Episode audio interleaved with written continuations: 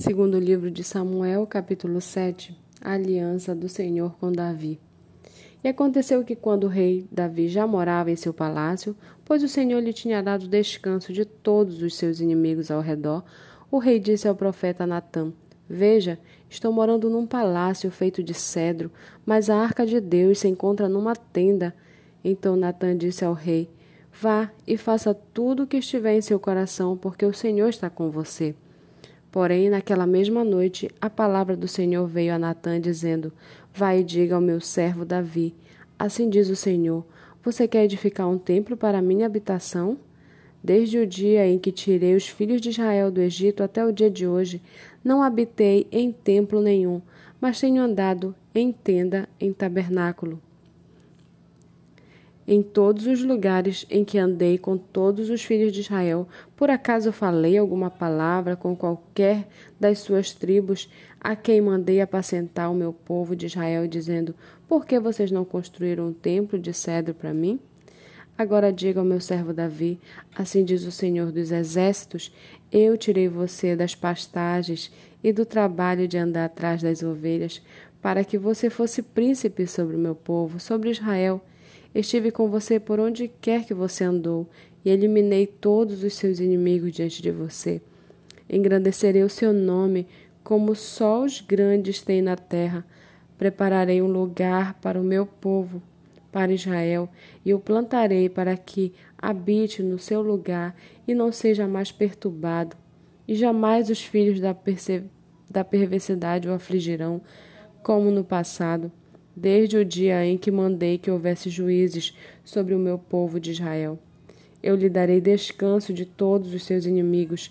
O Senhor também lhe faz saber que ele, o Senhor, fará uma casa para você. Quando os seus dias se completarem e você descansar com seus pais, então farei surgir depois de você o seu descendente, que procederá de você, e estabelecerei o seu reino. Este edificará um templo ao meu nome, e eu estabelecerei para sempre o trono do seu reino. Eu lhe serei por pai, e ele me será por filho. Se vier a transgredir, eu o castigarei com varas de homens e com açoites de filhos de homens. Mas a minha misericórdia não se afastará dele, como a retirei de Saul, a quem tirei de diante de você Quanto a você, a sua casa e o seu reino serão firmados para sempre diante de mim. O seu trono será estabelecido para sempre, segundo todas essas palavras e conforme toda esta visão. Assim Natã falou com Davi. Então o rei Davi se pôs diante do Senhor e disse: Quem sou eu, Senhor Deus, e qual é a minha casa para que me tenhas trazido até aqui? E como se isto ainda fosse pouco aos teus olhos, Senhor Deus, também falastes a respeito da casa de teu servo para tempos distantes, e isto é instrução, e isto é instrução para toda a humanidade, ó Senhor Deus. Que mais ainda te poderás dizer, Davi? Pois tu conheces bem o teu servo, ó Senhor Deus por causa da tua palavra e segundo o teu coração fizeste toda esta grandeza, dando-a a conhecer a teu servo. Portanto, grandioso és tu, ó Senhor Deus, porque não há ninguém semelhante a ti, e não há outro Deus além de ti, segundo tudo que nós mesmos temos ouvido.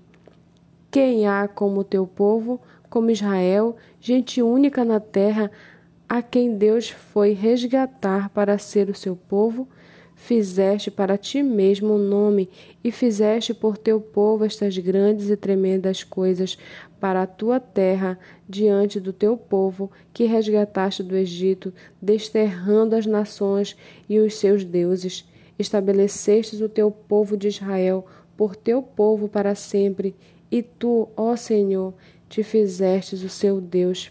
E agora, Senhor, Quanto a esta palavra que disseste a respeito do teu servo e a respeito da sua casa, confirme-a para sempre e faze como falastes, seja para sempre engrandecido o teu nome, e que se diga: O Senhor dos exércitos é Deus sobre Israel, e a casa de Davi teu servo será estabelecida diante de ti Pois tu, ó Senhor dos exércitos, Deus de Israel, fizestes ao teu servo esta revelação, dizendo: Edificarei uma casa para você. Por isso, o teu servo se animou para fazer-te esta oração. Agora, pois, ó Senhor Deus, tu mesmo és Deus, e as tuas palavras são verdade, e tens prometido ao teu servo este bem. Queiras agora abençoar a casa do teu servo, a fim de permanecer para sempre diante de ti, pois tu, ó Senhor Deus, o disseste. E com a tua bênção a casa do teu servo será abençoada para sempre.